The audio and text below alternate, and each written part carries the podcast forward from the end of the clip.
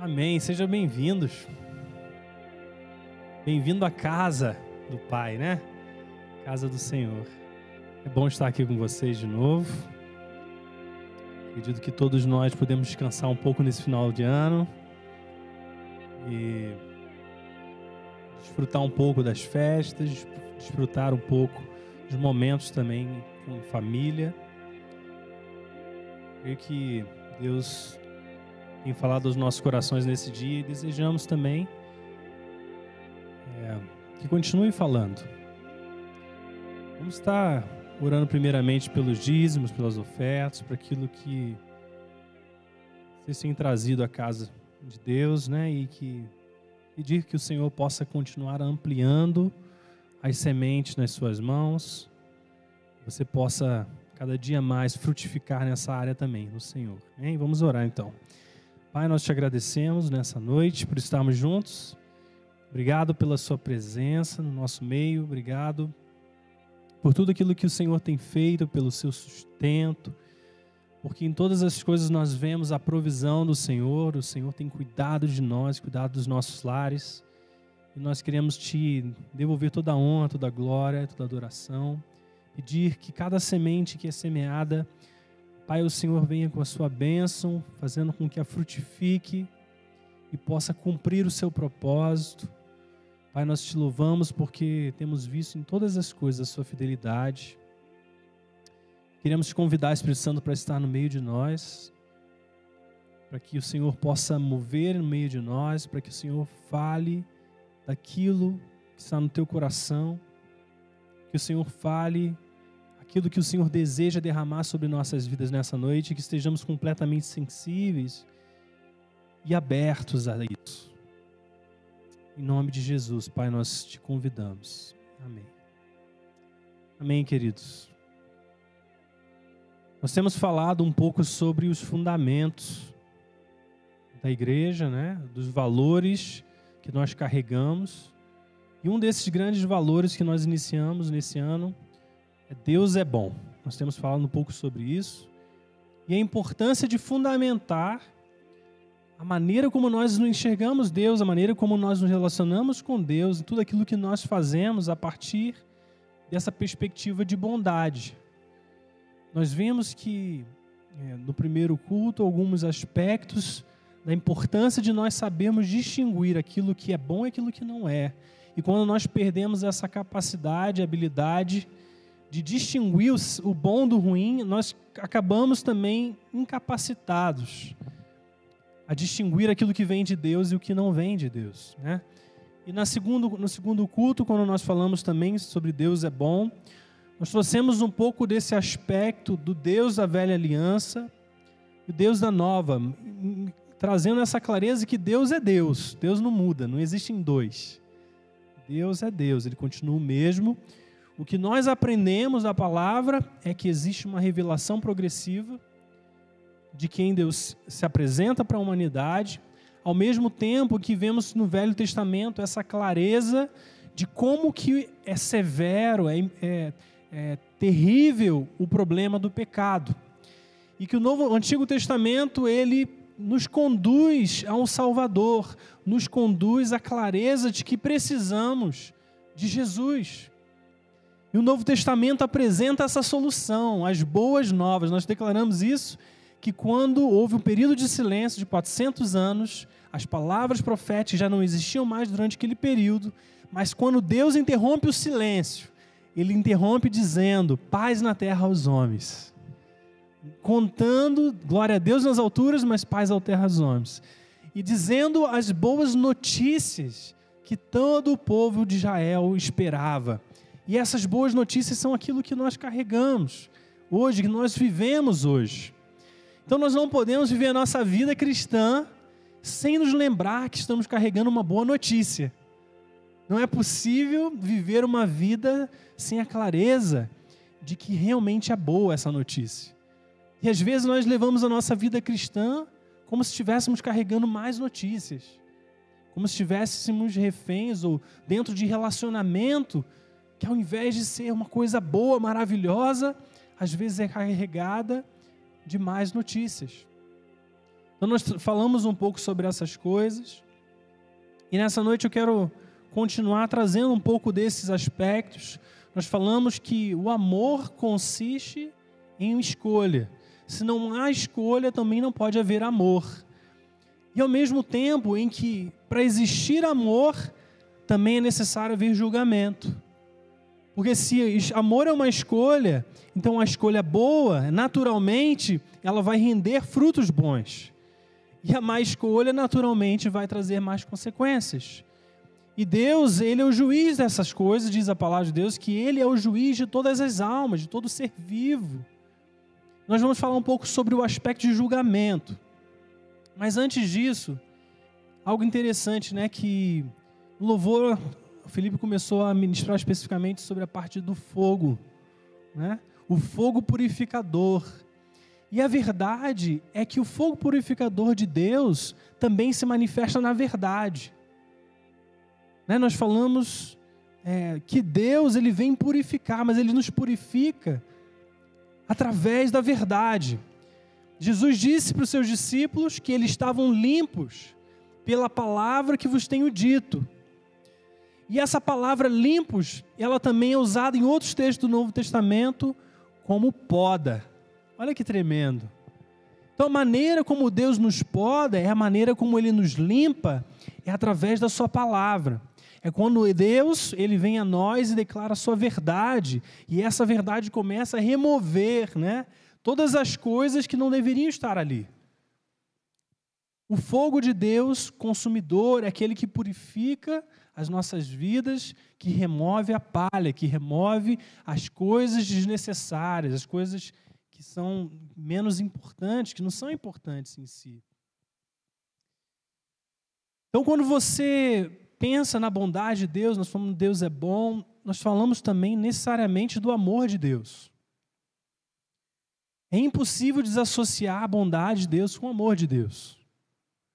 A palavra de Deus que não fala que Deus ama, mas fala que Ele é amor. A essência de Deus é amor. E a verdade é que muitas vezes nós não nos relacionamos com esse amor na sua plenitude. Se Deus é amor, eu quero essa, essa experiência acontecendo diariamente na minha vida. E quando nós falamos sobre amor, nós precisamos também falar que o amor impede que alguém faça o mal a si mesmo. É, é impossível você separar o amor da verdade. Se eu vejo alguém que eu amo se destruindo de alguma forma, eu necessariamente preciso fazer alguma coisa para que ele interrompa essa destruição. Não é assim? Quando você vê o seu filho entrando por um caminho perigoso, o seu amor por ele exige que você tome uma atitude e o remova daquela condição. Não é verdade? Vocês que são pais, né? Nós somos pais. Então você percebe que o amor não é apático. O amor, às vezes, ele é violento. Não no violento de agressão, mas na violência de cuidado, de remover os seus filhos de situações perigosas, de intervir quando é necessário. O amor exige que eu lute pelo bem-estar do outro. E às vezes é interessante que quando nós olhamos o Evangelho, as verdades de Cristo, aquilo, a maneira como Deus viveu, Jesus viveu, nós percebemos que hoje muitos de nós, às vezes, somos criticados por estar com pessoas em meio aos seus problemas. Às vezes, quando nós nos levantamos por alguém que falhou, por alguém que está em pecado, por alguém que está numa situação complicada, isso às vezes transmite uma imagem para outros que estão de fora que de alguma forma nós estamos apoiando esse estilo de vida. Mas a realidade é que o que nós vemos de Jesus é que Jesus também foi acusado de andar com pecadores. Foi acusado de se assentar com pecadores. Foi criticado por fazer isso. E Jesus inúmeras vezes nos disse isso na palavra que aqueles que estão doentes é que precisam de um médico, não aqueles que estão bem. Então a realidade é que o fato de você precisar se levantar com alguém que está numa situação difícil não significa que você deva apoiar o seu estilo de vida. Significa que você é por ela, mas que você tem o objetivo de ajudá-la a sair daquela situação. E por outro lado, nós também não podemos criar, por causa disso, um ambiente que encoraje as pessoas a praticar o pecado, sem consequências. A bondade de Deus não isenta a responsabilidade para com Deus. É importante falar isso. Porque existe um conceito, um conceito maligno chamado de universalismo, que tem a ideia que por causa da bondade de Deus, todas as pessoas são destinadas à vida eterna. Todas as pessoas alcançarão a vida eterna. Porque Deus é tão bom, então ninguém vai para o inferno. Basicamente é essa a ideia desse conceito. Nós sabemos que não é assim. Porque se dessa forma fosse, se houvesse uma salvação além de Jesus, né? porque essa ideia, esse, esse, essa, teo, essa doutrina, ela acredita que todos os caminhos levam a Deus. Então, se todos os caminhos levassem a Deus, Deus teria sido muito cruel com seu filho. Por que sacrificar o seu próprio filho se todos os outros caminhos também levam a Deus? Então Deus seria um Deus cruel. Isso mesmo já cancela essa ideia da bondade de Deus. Na, na verdade nós entendemos, nós cremos que não há salvação mediante outra pessoa a não ser Jesus Cristo. Amém? Então a maneira como nós devemos nos posicionar diante desse conceito da bondade de Deus também é saber que Deus quer desenvolver e derramar essa mesma bondade sobre as pessoas. Isso significa que Deus quer atraí-las, Deus quer restaurá-las, Deus quer levá-las para um lugar de vida. Então nós nos levantamos com as pessoas enquanto elas estão caídas. Mas ainda assim, nós não devemos proteger o erro, proteger o estilo de vida. Nós devemos favorecer a restauração. E às vezes nós confundimos isso. Amados, a verdadeira lealdade uns aos outros nunca deve proteger aquilo que está errado. Quando nós falamos de líderes, liderança, pastores, nós falamos de relacionamentos que temos uns com os outros, alianças de andar uns com os outros. Né? Quantos aqui já fizeram alianças né? de andar com uns com, com os outros na sua vida? A sua aliança, a sua lealdade nunca deve proteger aquilo que está errado. Nós protegemos a pessoa, o coração da pessoa, os sentimentos da pessoa, mas nunca a atitude, o comportamento errado. Às vezes as pessoas confundem essa ideia e aí acabam propagando o problema. Ao invés do problema ser resolvido, o problema permanece, se perpetua, porque não há um confronto de verdade. Não há um confronto da atitude.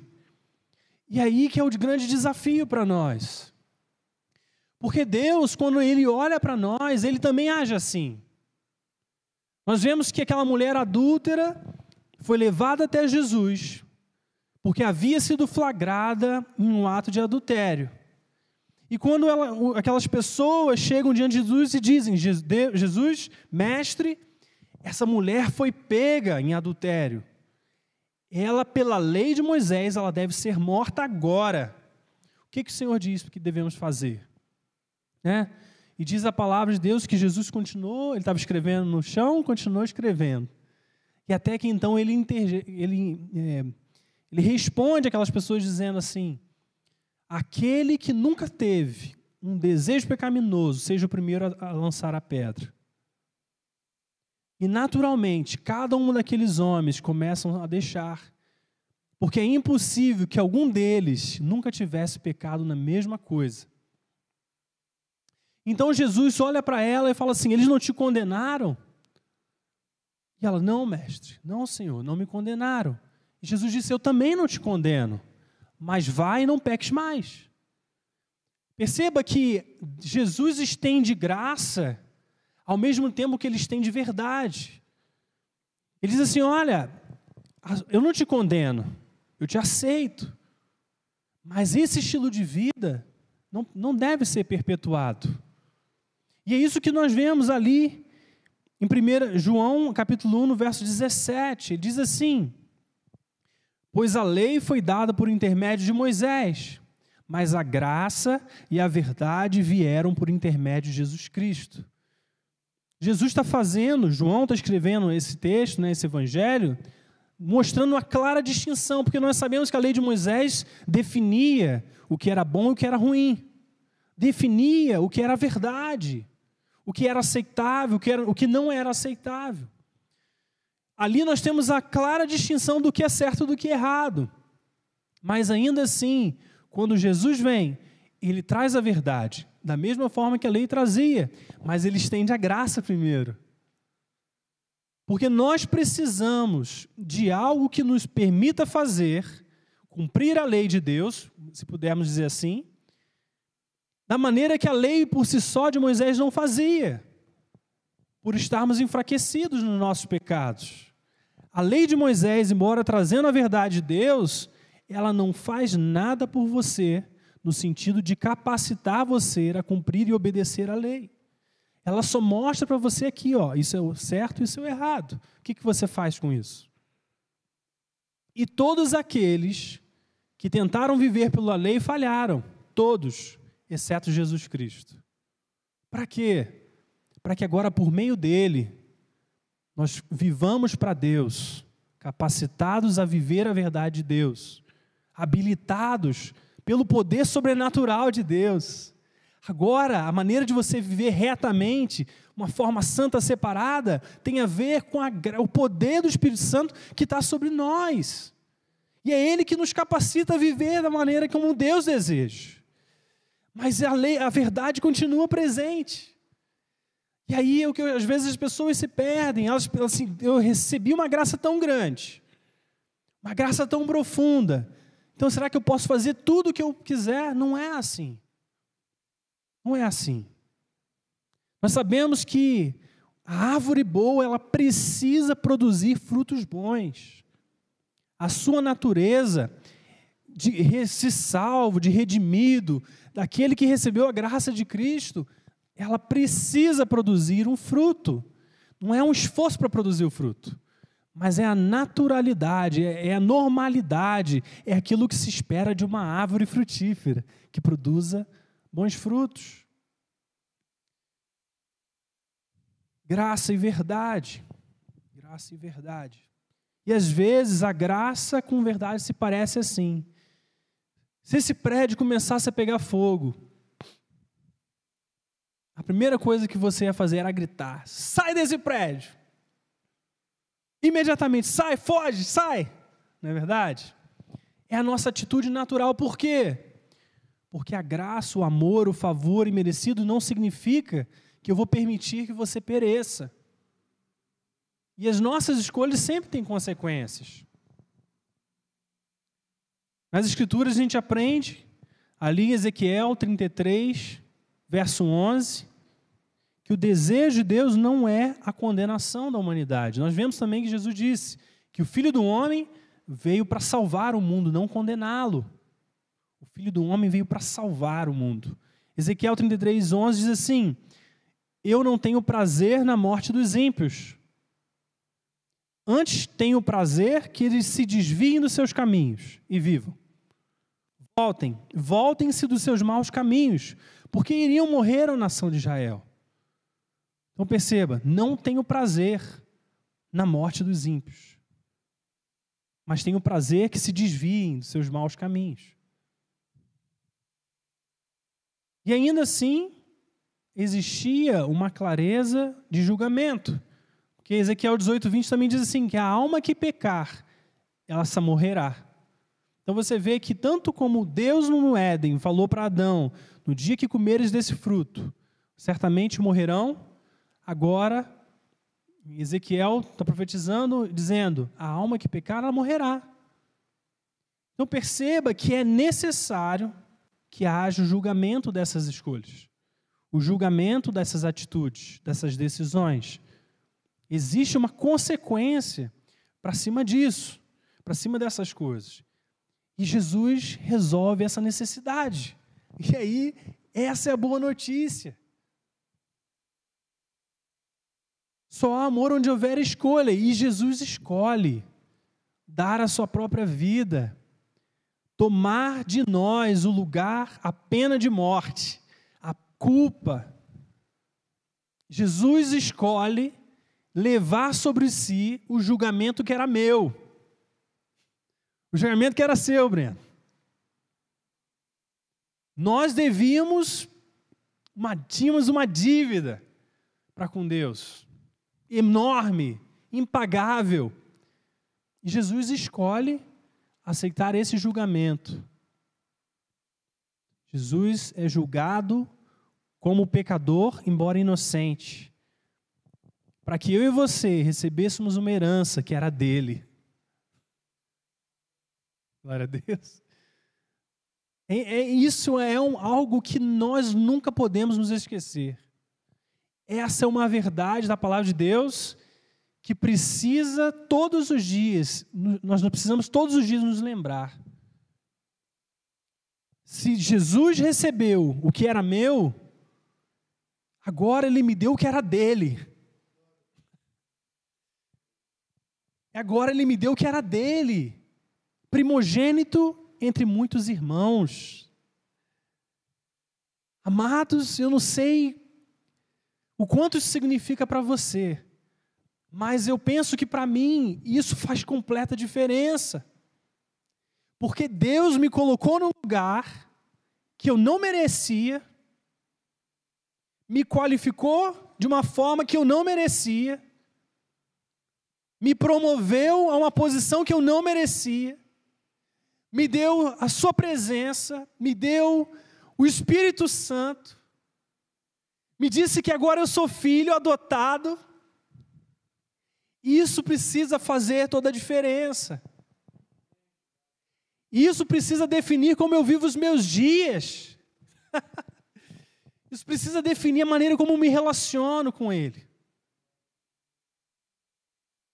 Você precisa se achegar a Deus sabendo que Ele é um Pai que ouve cada uma das suas orações, que Ele está pronto para estender essa bondade, que Ele está pronto para manifestar o seu poder. Se Ele te deu o seu filho, se Ele não negou o seu espírito, como que Ele não vai te dar tudo aquilo que você precisa? E mais ainda do que você precisa. Os seus sonhos, os desejos do seu coração, que às vezes você acha que não são importantes perto de um Deus tão grande, diante das necessidades do mundo, diante da comissão que nós temos, e Deus ainda assim escolhe se manifestar de forma pessoal. Nós não somos iguais a ninguém. Você carrega um DNA que é único. Você carrega habilidades únicas, dons que são únicos um temperamento que é único, uma personalidade que é única, uma digital que é única. Por que Deus trataria você de forma geral se Ele te fez único? Por que, que Deus não olharia para os mínimos detalhes da sua vida se Ele fez você dentre de 8 bilhões de pessoas, fora aquelas que já passaram, fora aquelas que virão? Deus fez você inigualável. Amados, de alguma forma, Deus escolheu a nós, sem merecimento, para sermos a coroa da sua criação. Isso deveria valer alguma coisa para nós. Alguns dizem que nós não, realmente não tínhamos nada de valor para Deus nos amar tanto assim.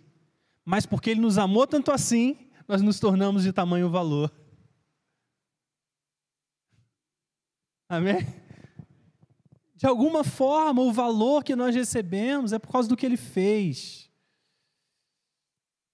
E isso nós precisamos ter consciência todas as manhãs. Quando nós nos levantamos, e nós vamos arrumar, vamos fazer aquilo que está diante de nós no dia, nós precisamos lembrar que Deus, Ele está interessado, Deus quer comunicar, Deus quer falar contigo, Deus quer que você ouça sua voz, Ele quer te conduzir, Ele quer te mostrar coisas que você nem conhece, coisas insondáveis, os mistérios de Deus. Ele escolheu você para isso.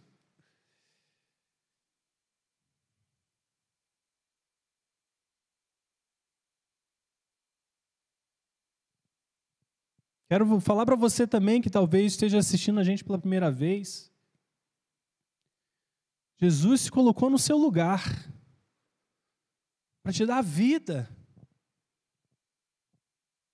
para derramar sobre você uma vida abundante. Você pode escolher hoje viver essa vida abundante. Você não está sozinho. Então, se você está assistindo a gente pela primeira vez, Talvez é a primeira vez que você ouve o Evangelho, ouve a palavra de Deus.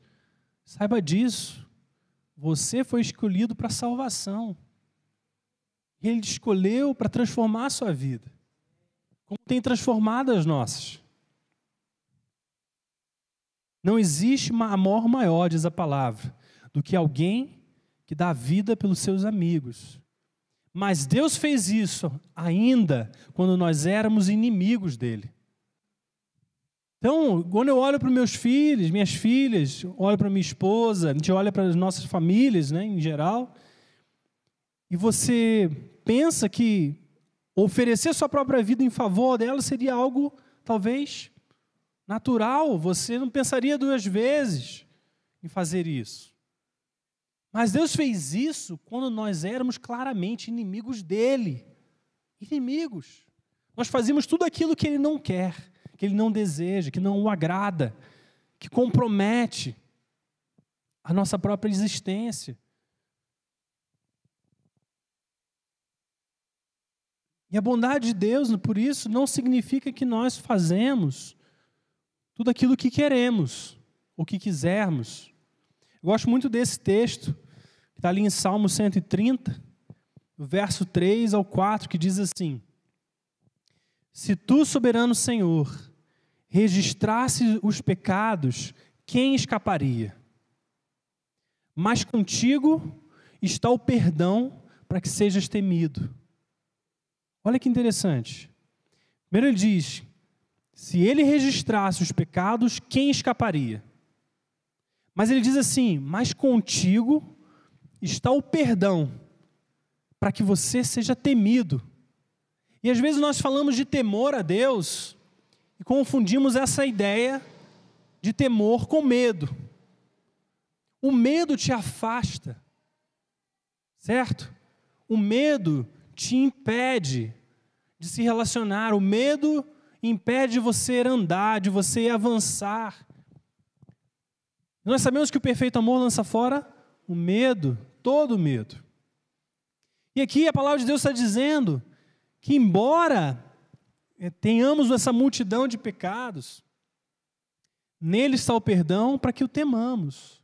Ou seja, porque eu achei o perdão, porque eu achei a aceitação, então foi gerado dentro de mim o verdadeiro temor a Deus. Não o temor que me afasta de Deus, mas o amor que me aproxima de Deus o amor que me aproxima de Deus. Amados, eu me lembro que por muitos anos da minha vida, por não entender essas verdades, eu me relacionava com Deus baseado nos meus méritos. Quantas vezes eu me, me, me relacionei com Deus baseado no que eu podia fazer? Quantas vezes? E a realidade, eu já falei isso para vocês, é que eu me relacionava, eu fazia o meu melhor, melhor crente, é, tudo aquilo que você pode considerar padrão né, dos fiéis, importante, fidelidade, caráter, etc, etc, serviço, oferecer sua vida. O primeiro momento que eu falhava em uma dessas coisas, eu me sentia claramente voltando a estaca zero diante de Deus estaca zero. Era como se tudo aquilo que eu havia feito simplesmente fosse apagado. Porque agora eu estou debaixo de condenação por causa daqueles erros. Era assim que eu me sentia como um cristão. Amados, já pensou um cristão sem clareza, sem segurança, sem paz, sem alegria? Porque a paz, a alegria é de acordo com aquilo que eu faço. É dependente do que eu realizo.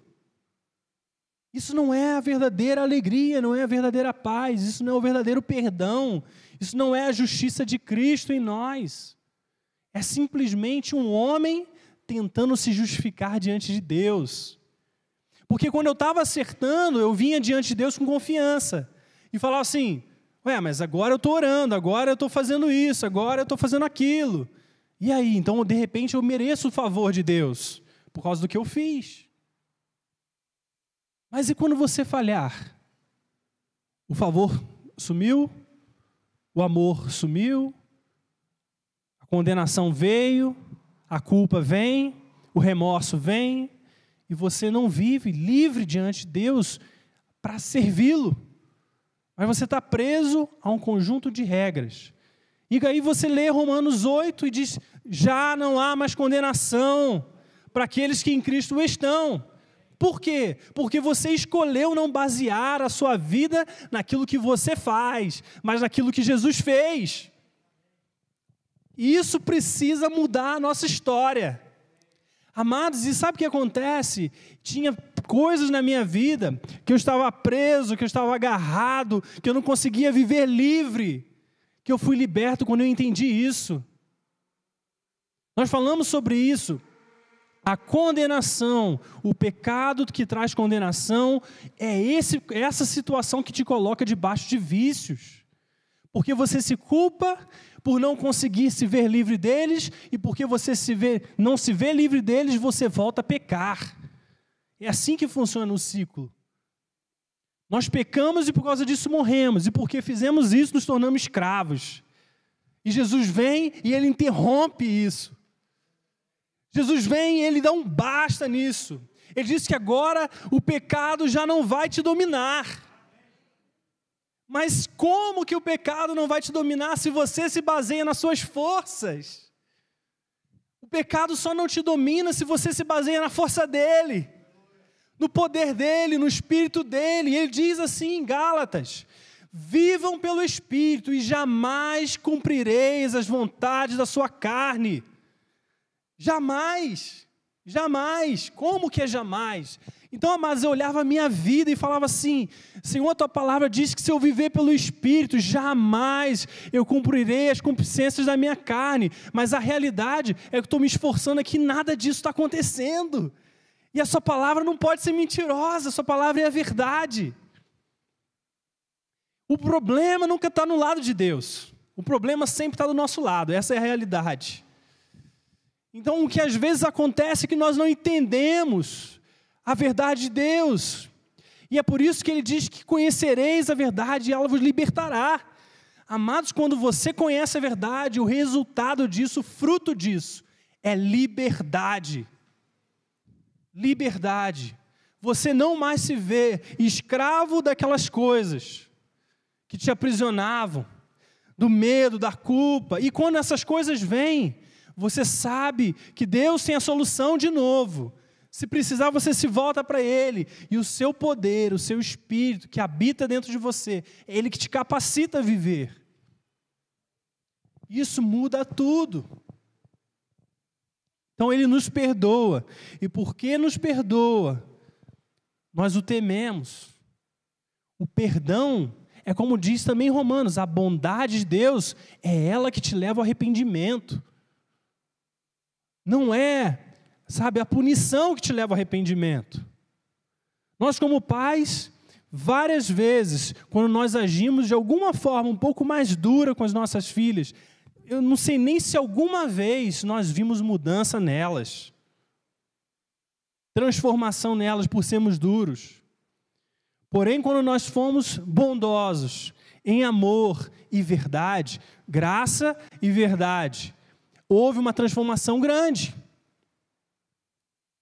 E às vezes é interessante isso, o desafio que nós temos como pais é que quando nós vemos alguma coisa errada, alguma coisa acontecendo ali que não é bem aquilo ali, não deveria ser, que desagrada, nós vamos correndo para a lei. Certo? Porque nós vivemos de um fruto da árvore do conhecimento do bem e do mal, certo? Nós sabemos distinguir o que é o certo e o que é o errado. Mas nós agimos às vezes com os nossos filhos da mesma maneira que a lei, a lei agia conosco. Eu te mostro que é o certo que é errado. Mas eu não te dou graça nenhuma para que você mude o seu comportamento. Não é verdade? Esse é o desafio. Então, às vezes, quando você vai disciplinar, educar, treinar os seus filhos, o desafio é você não fazer nada naquele momento, até que você tenha um coração carregado de graça para lidar com a verdade. Porque eles precisam da verdade, mas eles precisam da graça. Eles precisam que o pai se aproxime, se achegue, mostre a verdade, mas mostre também o amor. Que eles sejam capacitados pelo amor que a gente derrama sobre eles. Eu me lembro que a nossa vida, aproveitar aqui, tem um testemunho aqui vivo, meus pais, né? Eu me lembro que quando eu tinha uns 12 anos, mais ou menos, eu estava andando com um grupo de amigos e esse grupo de amigos começaram a fumar. Né? Começaram a fumar, fumar e tal. E eu me juntei a eles. Né? Eu me juntei a eles então o pessoal ia aprontar, eu ia junto. Né? E aí eu comecei a, a fumar também.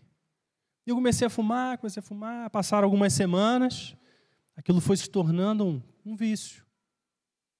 Um vício. Uma brincadeira que se tornou algo que podia trazer uma consequência na minha vida muito ruim. E eu me lembro que, por causa disso, um dos rapazes foi parar na direção da escola. E ali, ele falou o que estava acontecendo para a diretora. E a diretora foi e ligou para meus pais. Né? Falou assim: olha, está acontecendo isso, o Tiago está fumando. Foi assim? Estão dando ok, gente, não mentindo não. é, e aí, mas eu me lembro claramente, eles ali certamente foram, tiveram um desafio. Porque eles sabem o que é o certo, o que é o errado.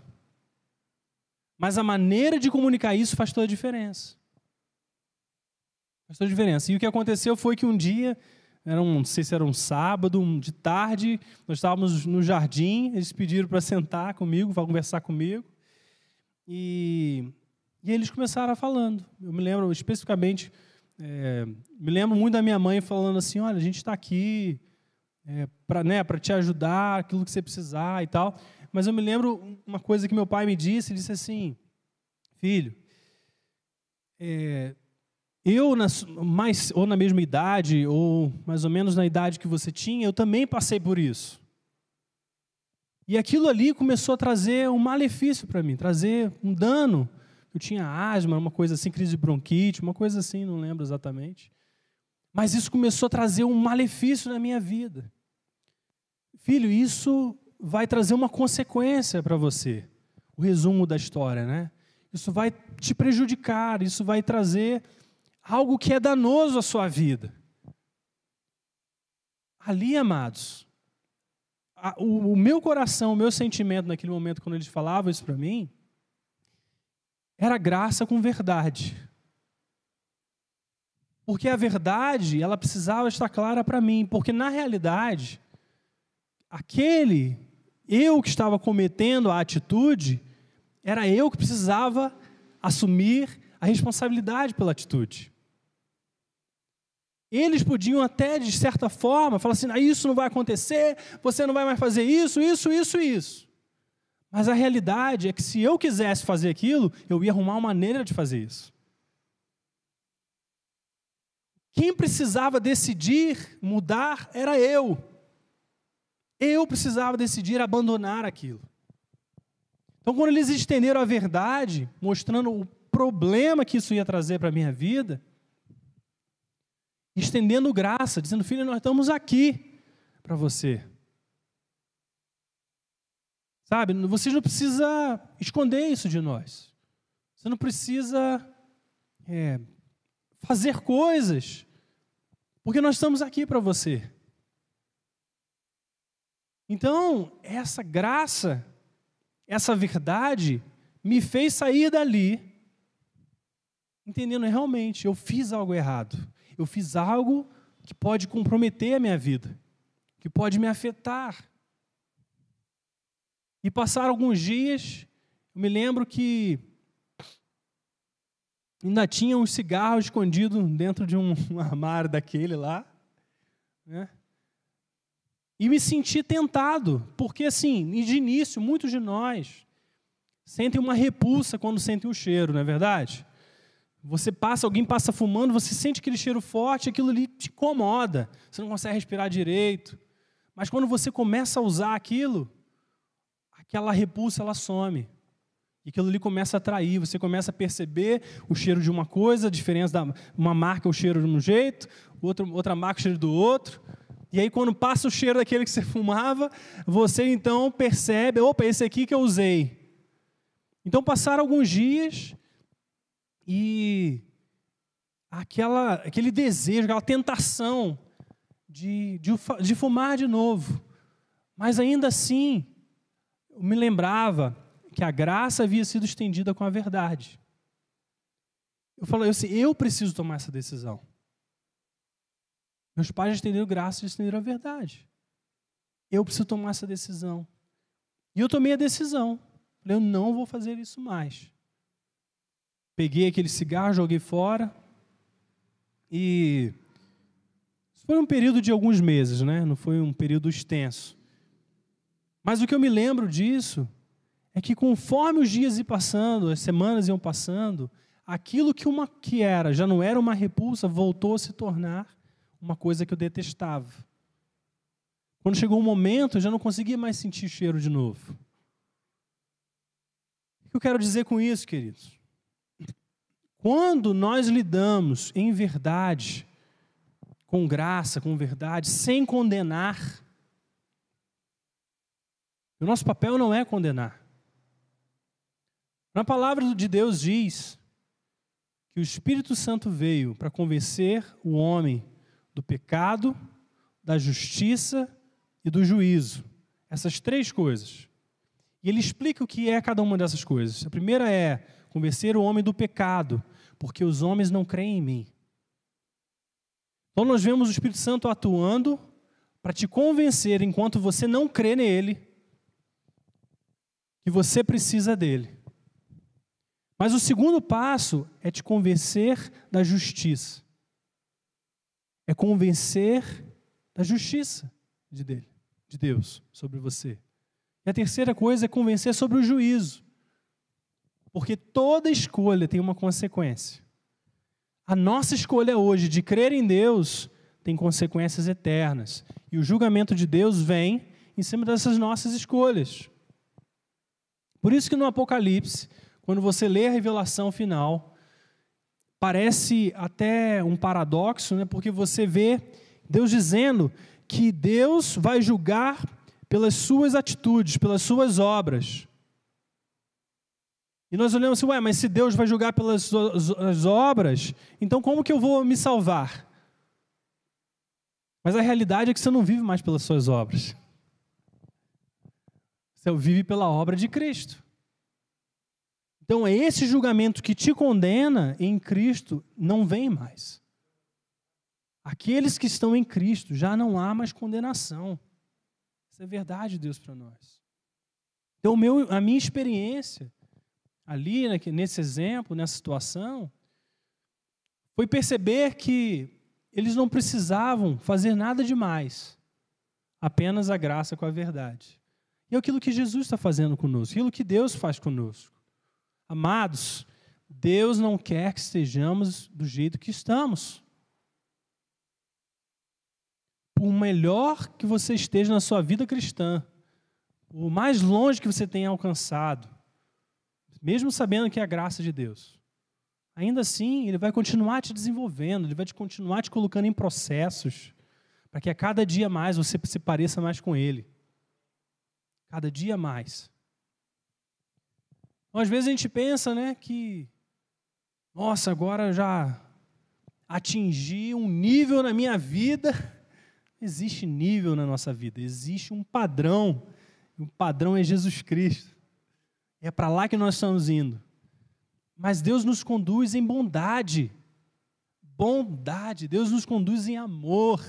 Fala, filho, isso aqui não está legal. Tem coisa melhor para você. Isso aqui está te privando de experimentar uma coisa muito melhor. Deus nos conduz dessa forma. E a convicção, que é diferente de condenação, ela nos mostra, ela revela aquilo que está torto, mas sem te condenar, sem te colocar debaixo de jugo. Ele, te, ele, ele traz a convicção no teu coração e você sabe, cara, isso aqui, realmente eu preciso mudar isso, isso aqui não está legal. Isso aqui desagrada o coração de Deus, entristece o Espírito Santo. Eu não quero entristecer o Espírito Santo. E ele te conduz a viver aquilo que ele deseja.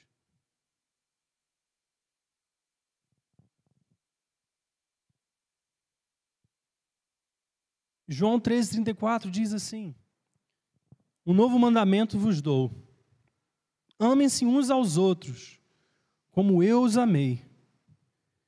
E como eu vos amei, vocês devem amar uns aos outros.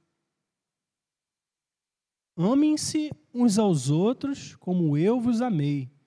Nós sabemos que os dez mandamentos, o primeiro mandamento era amar a Deus sobre todas as coisas. Toda a sua força, com todo o seu entendimento, com tudo que você puder. Né? Amar a Deus. E o segundo mandamento era amar o seu próximo como a si mesmo. Mas aqui ele está dizendo: um novo mandamento eu vos dou. Que vocês amem uns aos outros, como eu vos amei.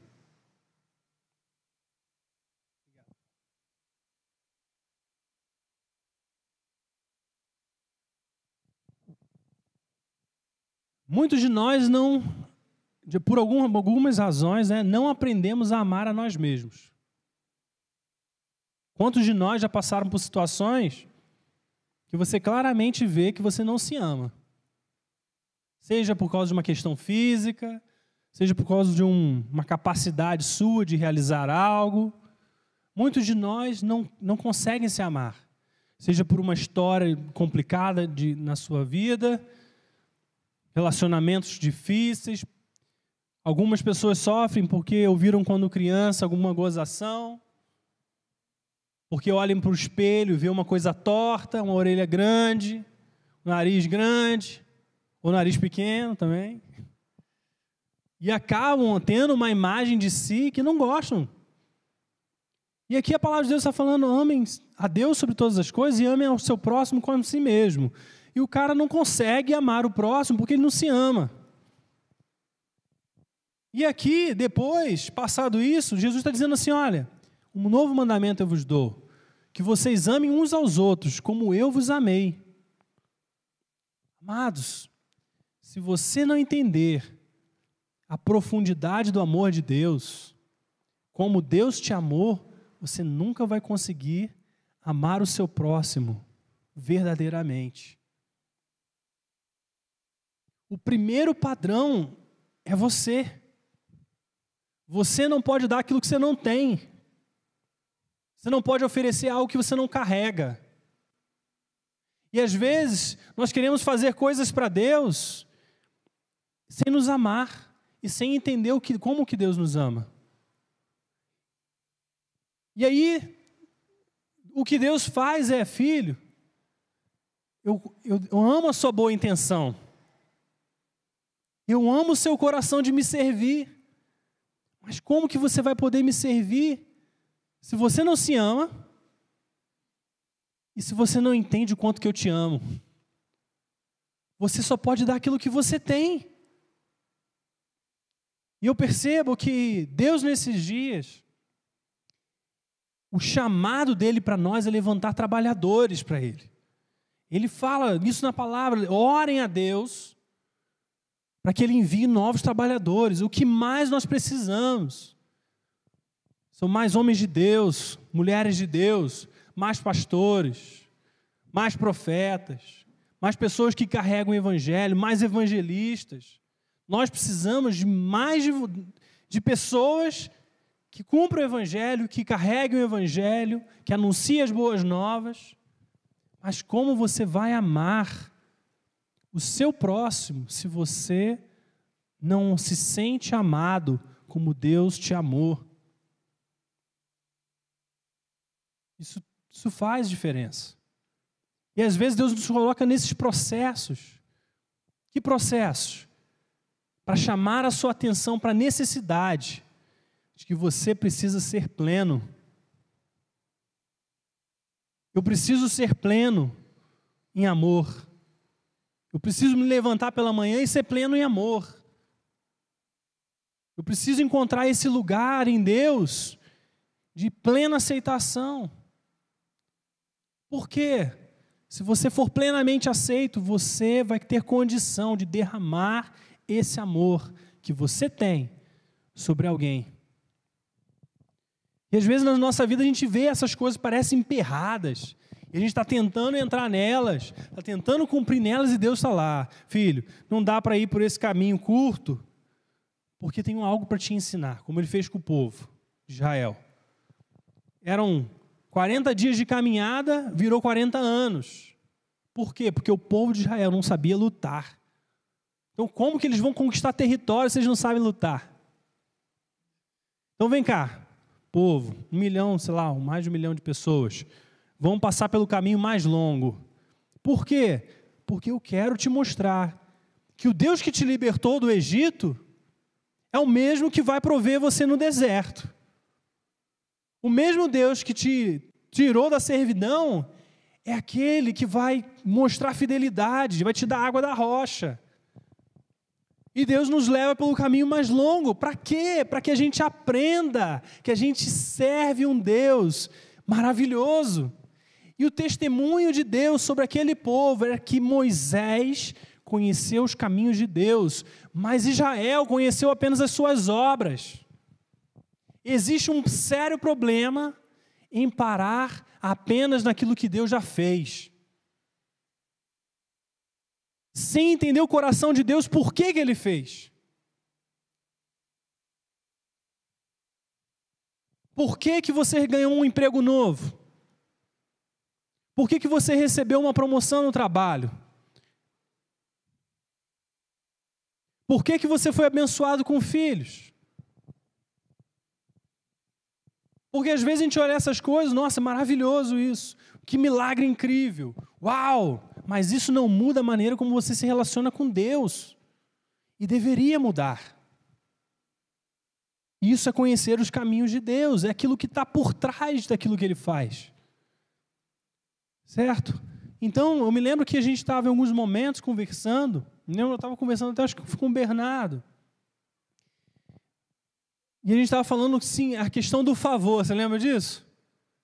Eu falei assim, não sei se foi ele que perguntou ou eu que falei, assim, por que, eu me lembro da minha experiência, por que que durante certos anos da minha vida eu experimentei favores esporádicos? Coisas que Deus fazia esporadicamente. Uau, Deus foi incrível, maravilhoso, uau, glória a Deus, aleluia. Yeah!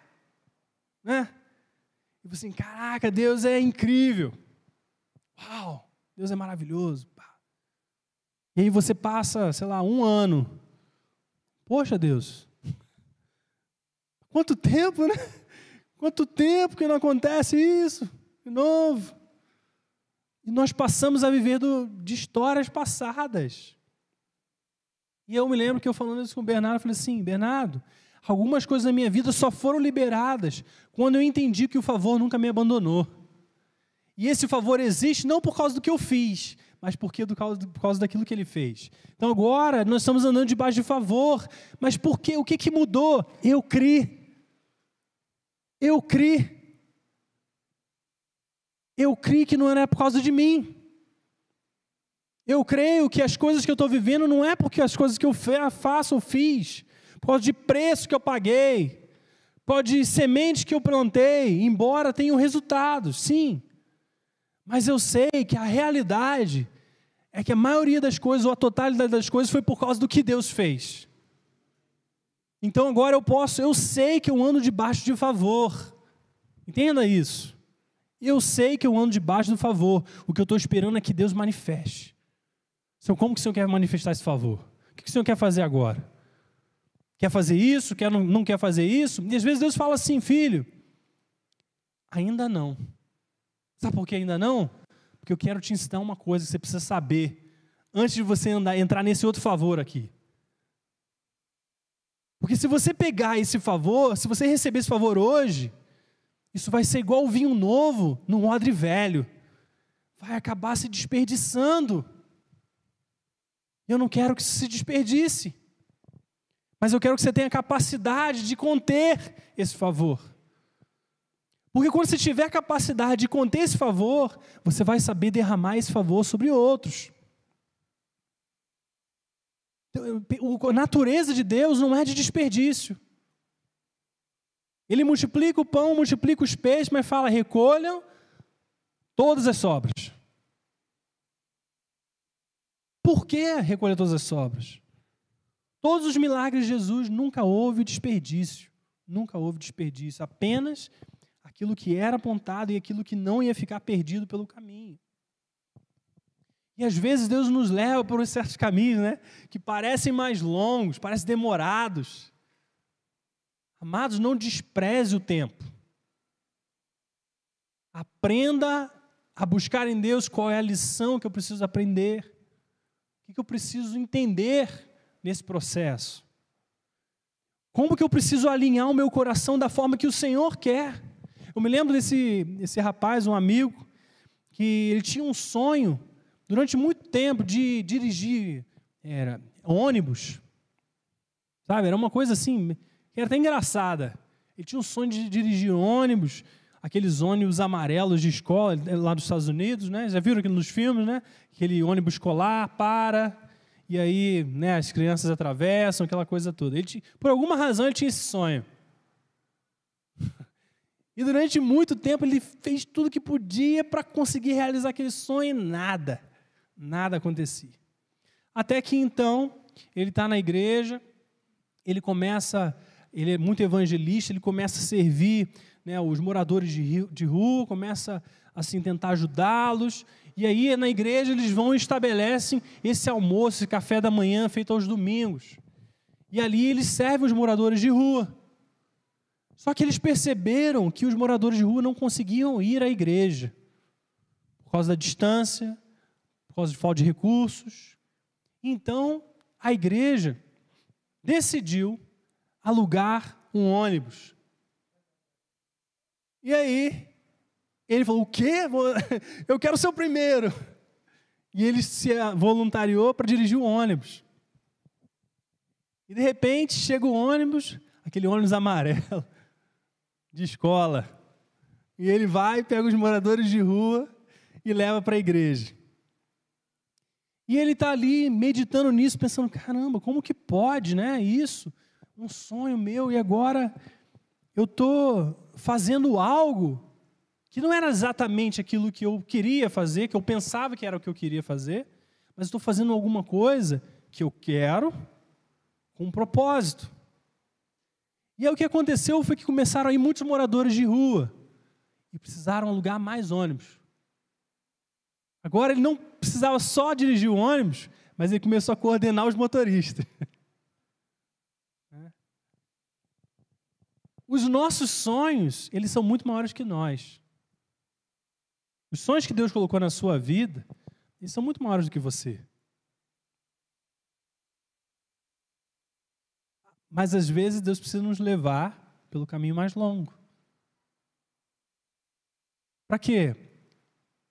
Para não realizar o seu sonho? Não. Para mostrar como o seu sonho tem um impacto eterno maior do que você pensa.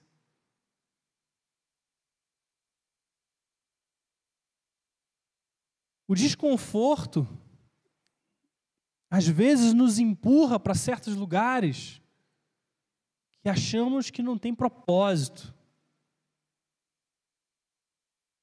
Às vezes nós nos sentimos assim lançados, né? Sai daqui! E a gente fala assim: por quê? Por que isso? Porque Deus, aquilo que Deus quer fazer, não pode ser realizado do jeito que você está. A maneira como você está hoje.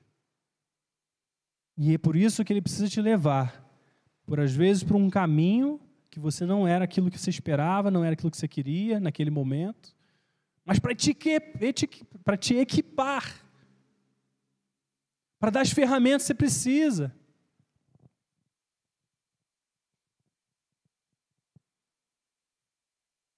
Amados, existem coisas que você viveu na sua vida que você viveu para te equipar. Existem coisas que você faz hoje que parece não ter sentido algum diante do sonho que Deus colocou no seu coração, mas estão ali para te equipar. Você percebe que Davi, um homem chamado segundo o coração de Deus, pra, chamado para ser rei, concorda? Davi foi chamado para ser rei, pastor de ovelhas, adorador, uma certa pessoa, me, eu ouvi essa certa pessoa um dia me dizendo que Deus deu o dom a Davi, o dom da, da, da, da composição, né, de derramar o seu coração, para dar paciência para ele esperar o cumprimento do seu chamado. Porque o chamado de Davi era ser rei. Então, durante muitos anos, que ele precisava de paciência, né? Ele foi ungido e anos depois que ele foi se tornar rei. Já pensou isso? Você está ungido para ser rei, Bernardo. Você agora é o rei de Nova Friburgo. Mas isso só vai acontecer daqui uns 10 anos lá. O que, que você faz nos 10 anos? Eu me lembro que quando a gente ia para os Estados Unidos, estava prestes a ir para os Estados Unidos, Deus falou isso no nosso coração. Nós começamos a orar sobre isso e Flávio falou para mim assim: Tiago, de repente daqui uns dois anos. Eu falei, Flávio, eu não aguento esperar uns dois anos. Tem que ser esse ano. E às vezes é isso que está acontecendo na nossa vida. Deus te deu o sonho, Deus te deu a promessa. E agora você tem que esperar. E Deus te dá um dom. Assim, Deus, toma aqui. Toca violão, filho. Toca harpa aqui. É. E ali você desenvolve uma coisa. Primeiro, a paciência, né? Porque bastante paciência para esperar. Mas você desenvolve um coração rendido a Deus. Você desenvolve um coração inclinado a Deus. Porque aquele que é rei, assim como Davi foi, como Jesus é, nosso maior modelo, é aquele que reina com o coração de servo e que serve com o coração de um rei. Essa é a realidade. Você foi chamado para ser rei, mas você precisa ser servo, certo, Betinho? Para que quando você for, tiver na posição de um rei, você tenha o coração de um servo. E enquanto você sirva, você sirva com o coração de um rei. As coisas que às vezes nós desprezamos, achamos pequenas, Deus está nos chamando para servir com o coração de um rei. As coisas que você faz hoje, por menores que sejam, Deus te chamou para servir com o coração de um rei como realeza. Sua pontualidade é importante.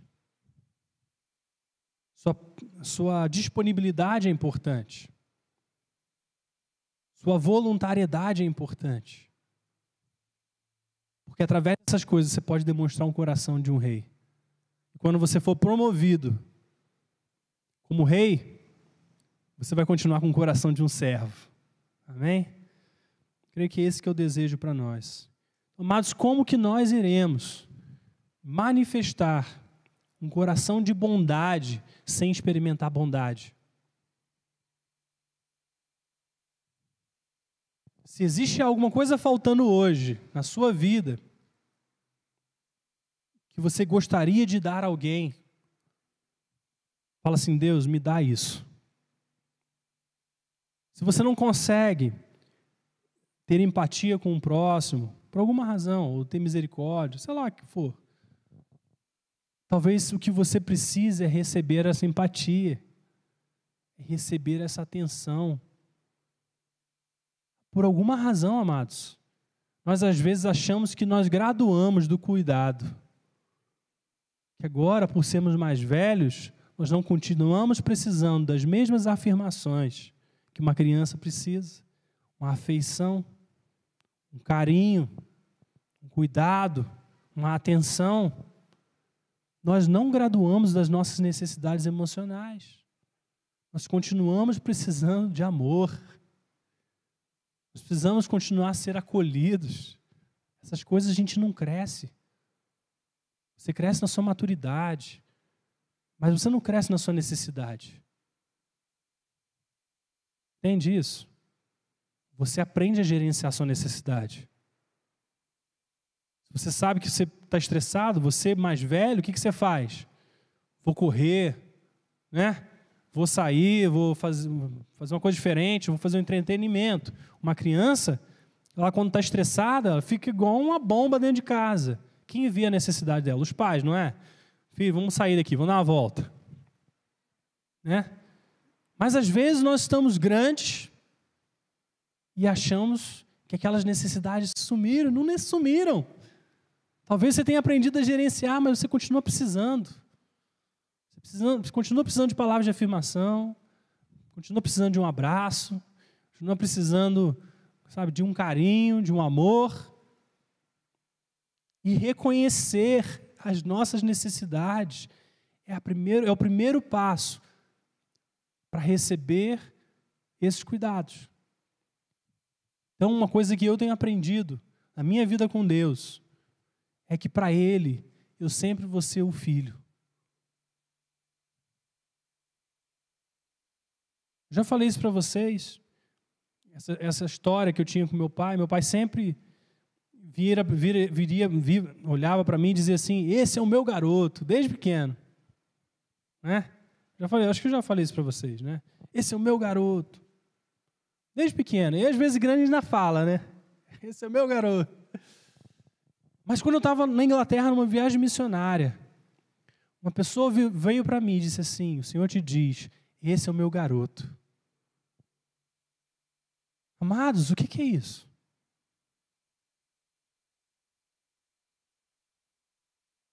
Nós não graduamos de cuidados. Nós continuamos sendo pessoas dependentes de amor, de carinho. E o primeiro passo para você derramar amor é receber amor. Eu quero receber amor todos os dias. Fala assim comigo, levanta suas mãos assim, fala assim: Senhor, eu quero receber uma injeção de amor, de bondade, de cuidado, todos os dias da minha vida. Para que depois de receber isso, eu possa doar isso. Em nome de Jesus. Amém. Amém, queridos. Pode se levantar.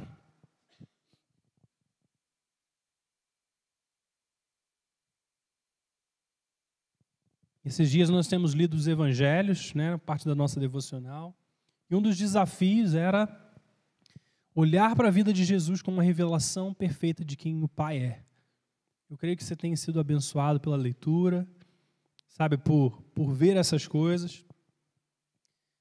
Eu creio que Deus está nos conduzindo nesses dias para fundamentar a nossa teologia, fundamentar a nossa, nosso relacionamento com Ele, na Sua bondade. Amém? Isso que Ele quer, porque todas as coisas vão fluir daí, dessa realidade. Então feche seus olhos, vamos estar orando nessa noite. Pai, muito obrigado pela tua palavra, obrigado por estarmos juntos nesse retorno aos cultos presenciais, obrigado por aquilo que o Senhor está fazendo, por aquilo que o Senhor já fez, pela sua bondade, por aquilo que o Senhor irá fazer nesses próximos 12 meses. Pai, que essa bondade ela se manifeste de uma forma intensa, real, viva, poderosa, para que nós nunca mais venhamos a ver a nossa vida cristã a parte dessa realidade. A realidade de amor, a realidade de paz, mas também a realidade da verdade que nos liberta, a verdade que nos leva a experimentar a vida plena de Deus. Por isso, Pai, eu oro que a tua palavra, a revelação da tua palavra, venha transformar cada coração venha, Senhor, libertar todo o grilhão, venha quebrar todo o jugo, venha desfazer todas as amarras, fazendo com que cada um de nós venhamos a andar e entrar na vida de abundância do Senhor para nós. E que essa abundância produza em nós os frutos de justiça, que nós sabemos que nós fomos criados para boas obras. A realidade, o resultado, o fruto de uma vida em Deus são boas obras. Mas queremos nesse, nessa noite pedir pela transformação do Senhor, pedir pela reforma dos nossos pensamentos, da nossa mentalidade, da maneira como pensamos, da nossa mente. Senhor, troca os nossos pensamentos, nos ajuda a substituí-los. Nos ajuda a pensarmos alinhados com a tua palavra, nos ajuda a verdadeiramente carregarmos a mente de Cristo. Que nesse dia, nessa noite, Senhor, cada um de nós, Pai, seja tocado pela presença do Teu Espírito, para nos levar a um lugar mais íntimo, mais profundo, um lugar de maior experiência, não apenas de conhecimento, mas de experiência. Provar e ver de que o Senhor é bom, nos leva a provar, a ver, a comprovar, a experimentar o quão bom Tu és. Espírito Santo, eu libero pelo poder do nome de Jesus essa revelação no coração e na mente dos seus filhos. Sabe, na, na, minha própria vida, Senhor, que nós possamos entrar no lugar mais profundo de clareza, de entendimento, de experiência daquilo que o Senhor é. E a consequência disso, sendo cheios, e sendo cheios doadores dessa bondade. Pai, muito obrigado Abençoa cada lar, cada casa, cada família nessa noite. Peço que o Senhor abençoe a cada um, os leve na paz, na alegria, debaixo de cuidado, do cuidado da presença do Teu Espírito. Senhor, nós os abençoamos em nome de Jesus. Amém. Queridos, Deus abençoe e tenha uma ótima semana. Fiquem na paz.